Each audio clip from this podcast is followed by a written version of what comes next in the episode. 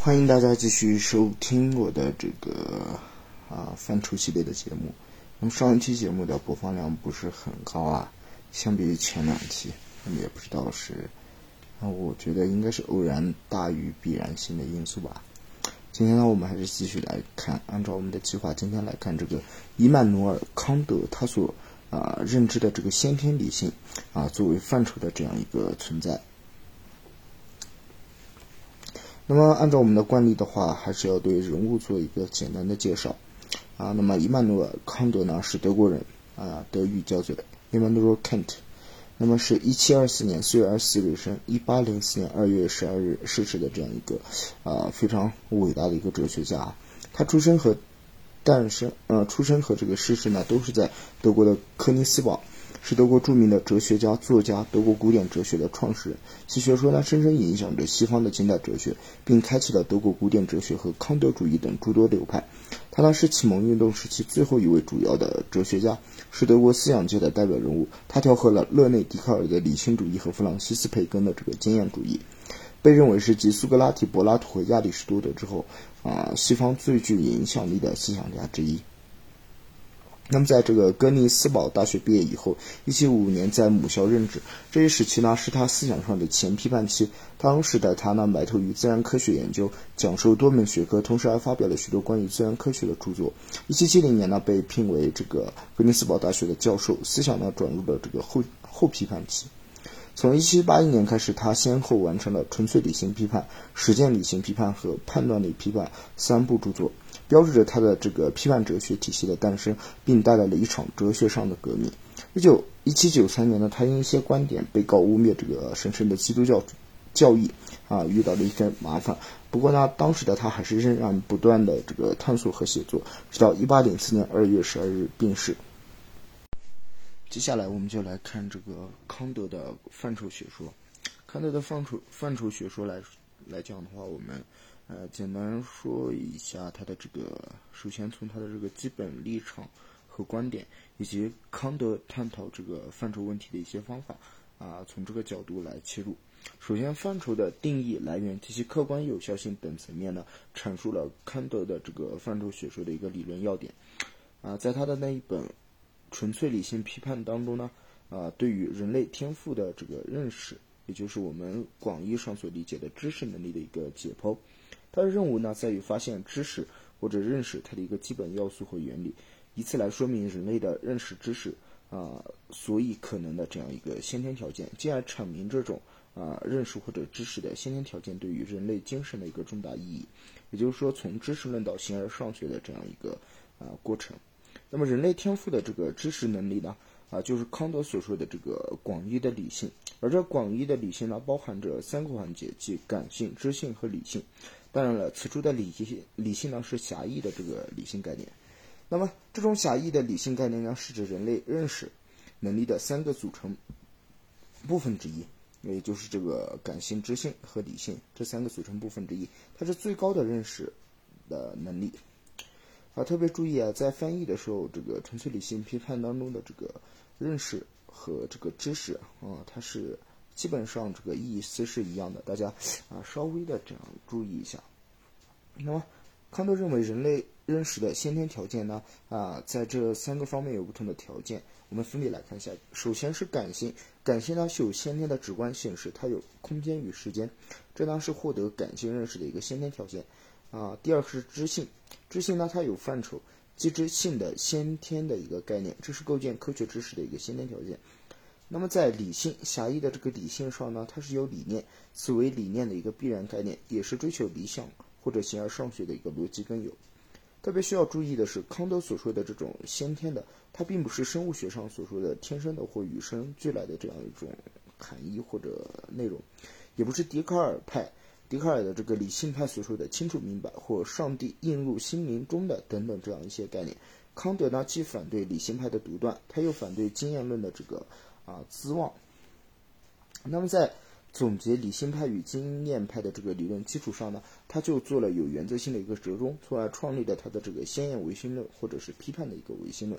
以上呢，啊，便是理解康德的知识论，包括这个范畴理论的一个基本背景。康德还认为，所谓的天生其特征必是必然性与严格普遍性的范畴呢，就具有这种先天性的特征。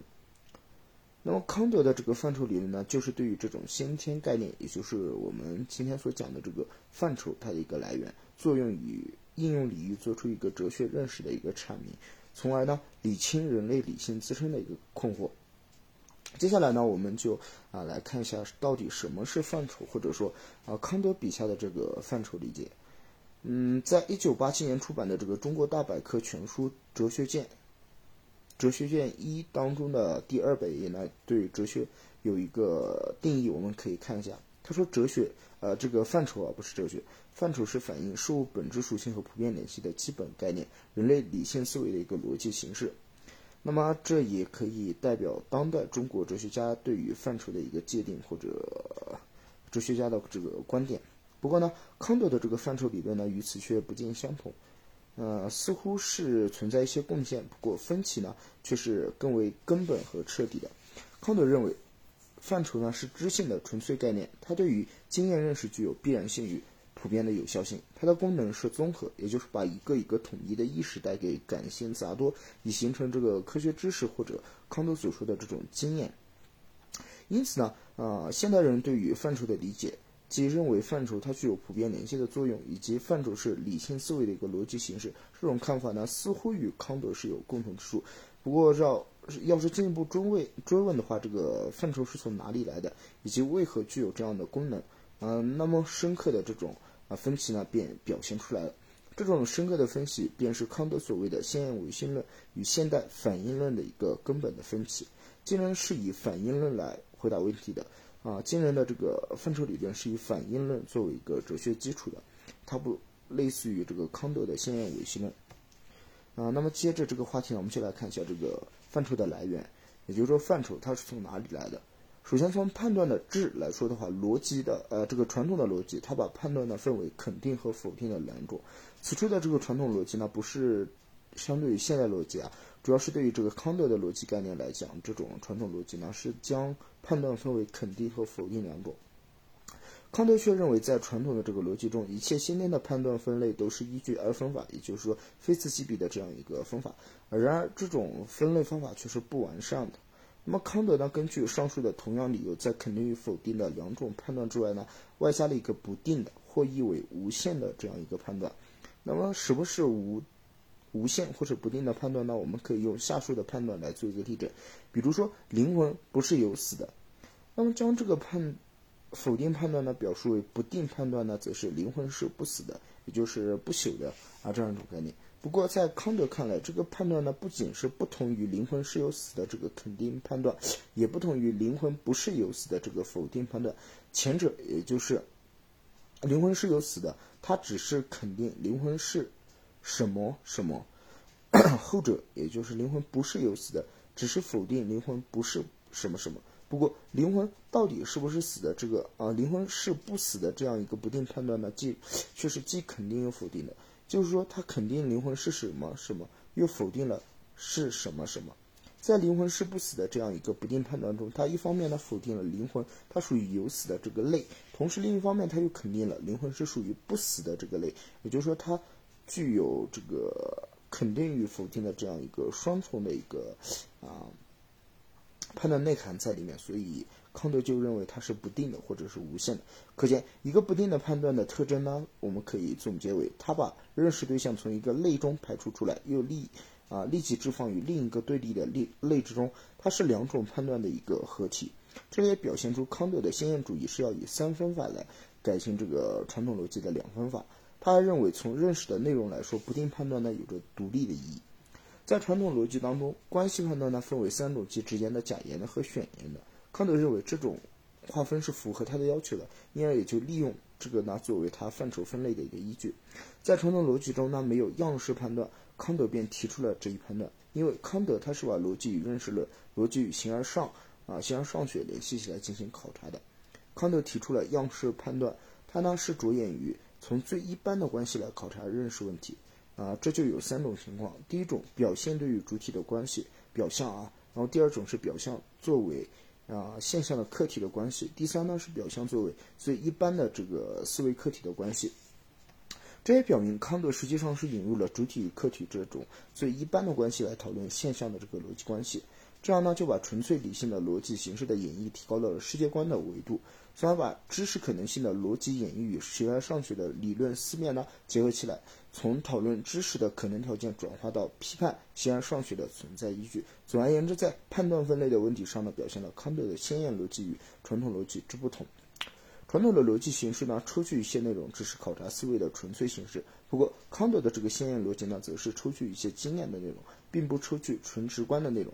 这种纯直观的内容特性，康德呢在先验理性当中呢，呃，先验感性当中呢做了论述。它呢是由时间和空间的规定性所构成的，而先验逻辑则要受到纯直观内容的一个限制。这也就是康德所说的，在他面前呢。啊，摆着先天感性的复杂内容，以及先验逻辑只存在于表象界而非自在之物。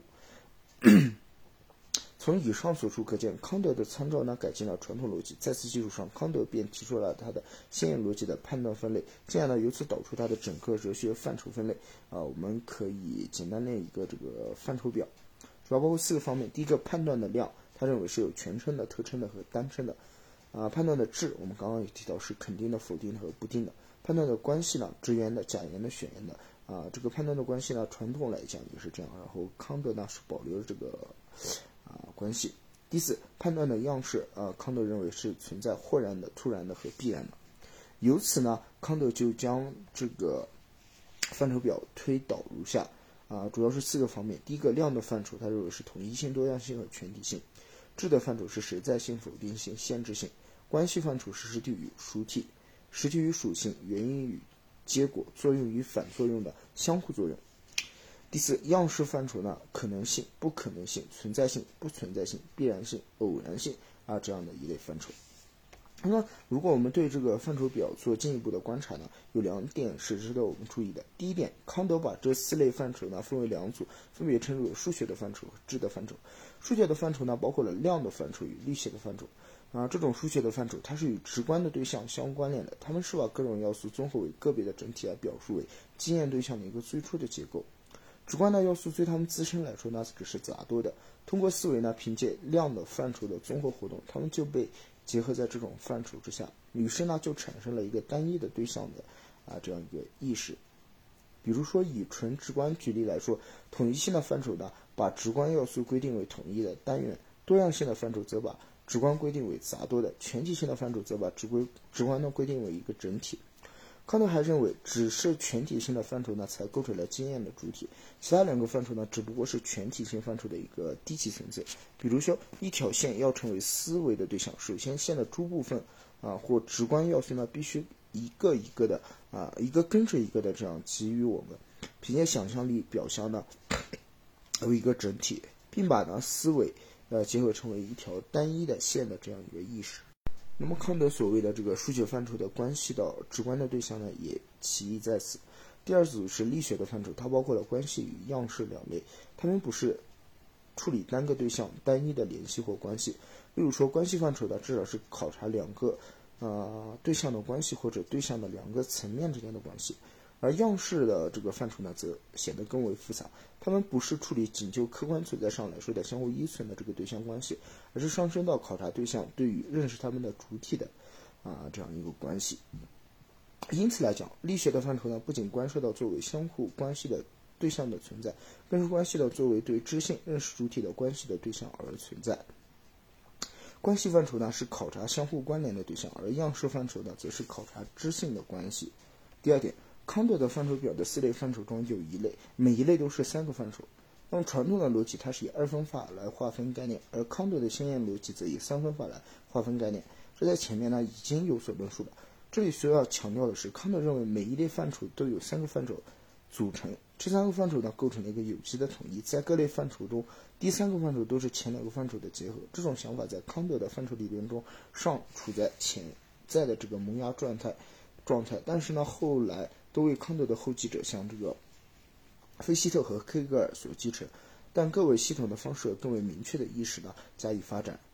事实上，在这里已经表露出构成黑格尔逻辑学的全部基础原原则的一个萌芽状态。那么黑格尔呢，正是在此基础上发现了三一律的原则，啊，从而把这个原则的美丽美丽范畴呢表述为对立的统一。而且黑格尔认为这一原则乃是生命力的原则。黑格尔呢将此原则作为推动力，创造了从简单到最复杂的逻辑的运动的进程。可见，康德关于思维功啊而功能之完全系统的说明，其理想是被黑格尔更为一般啊或者更为彻底的方式而实现了。但是，这对于康德哲学来说究竟是好还是不好？这个问题呢，还值得我们进一步的这个探讨。那么，第三是范畴的先验逻辑，也就是先验演绎，也就是证明范畴应用的这个客观有效性。证明范畴应用的客观有效性呢，康德称之为范畴的先验演绎。为什么会产生这个问题呢？因为按照按照康德的这个范畴是知性的先天纯概念，它们不来自于经验。而且独立于经验，那么范畴如何能够客观有效的应用于经验，以及范畴怎样才能对经验有客观的标准呢？这就是康德的范畴的这个先验演绎所要解决的问题。所谓的演绎，以及辨明或辩证自身的这个正当性和合法性。康德指出，法学家在谈论权利与要求时，他就区别了权利问题与事实问题。法学家把对于权利合法要求的权利啊问题的证明呢，称之为演绎。啊，这在这个纯粹理性批判啊 A 版的八十四以及 B 版的一百一十四页有说明。康德还把演绎这个名词呢贯用到他的这个范畴理论中来讲。啊，他提出来的问题是：范畴不是自经验怎样用于经验，怎样能怎样能同经验对象发生必然的联系呢？其根据何在？合法性又何在？其实呢，这就需要证明以及需要演绎。不过呢，对于范畴不能做经验证明或者这个经验的演绎，因为前面已经指出，范畴它不是经验的概念啊。这个经验的演绎呢，是以经验作为根据的，对经验进行归纳思考而获得概念的过程，以此来说明概念的产生。这讲的是事实问题，而康德所说的先演绎呢，则与此根本不同。啊，康德认为范畴呢用于经验。它具有客观的经验有效性，这已经是事实。现在呢，要寻求它的根源，要从人的理性中去寻找根据，寻找它的合法性。这不是根据演绎所能够说明的，而需要一个鲜艳的演绎。康德说，鲜艳的指指的是，并不是超出一切经验的东西，它指的是固然经验之为先的，也就是先天的。这种先天呢，不过是使经验之识可能了而已。啊，这个在这个康德的那个。导论附录当中呢有相关的说明。康德的范畴的先天概念呢，说明范畴它合一使经验知识成为可能，因而呢啊是这种先验的演绎啊造就了这样一个结果。他对于范畴的先验演绎，在《纯粹理性批判》一书中，第一版又称为 A 版，以及第二版啊这个 B 版的侧重点是有所不同的。像第一版呢侧重于从主观的方面去说明问题，而第一版第二版呢则。侧重从客观的方面去说明问题，这两版的不同呢，不是对立的，而是相互说明的。我们也应该结合起来加以理解。康德自己认为，范畴的先验演绎是最困难的问题，也不易为人所理解，因而康德在《纯粹理性批判》的第二版中做了改写。可是他对于这个问题的行文和叙述仍然是十分艰艰难晦涩的。为了对这个问题的要旨能有所把握，我们需要找一个更好的一个切入点。那么或许呢，我们可以从三个方面啊，对这个切入点做一个呃便捷啊的这样一个概括或者说明。嗯，那么这三个点呢，主要是来自这个呃这个这个这个研究康德哲学的这个秦广华教授啊他的这个论文里面的一些观点。嗯，那么今天呢，我们就先讲到这里吧，然后我们嗯。分两期来讲这个康德的范畴理论，啊，毕竟还是比较多，然后也比较杂，今天就简单讲到这里。那么这个节目呢，我因为我那个长篇节目好久没更新了，所以我可能会把这两个节目上下两篇的合集放在我的这个长篇节目的专辑当中。然后感兴趣的也可以去关注一下我的那个长篇节目，那个里面的话节目都比较长。那么对于这种短篇节目，不太满足的听众朋友呢，可以去关注一下那个专辑。当然了，所有的专辑呢，都希望大家能够留言提问啊，只要有留言，我都会回复的啊。谢谢大家，今天呢先到这里。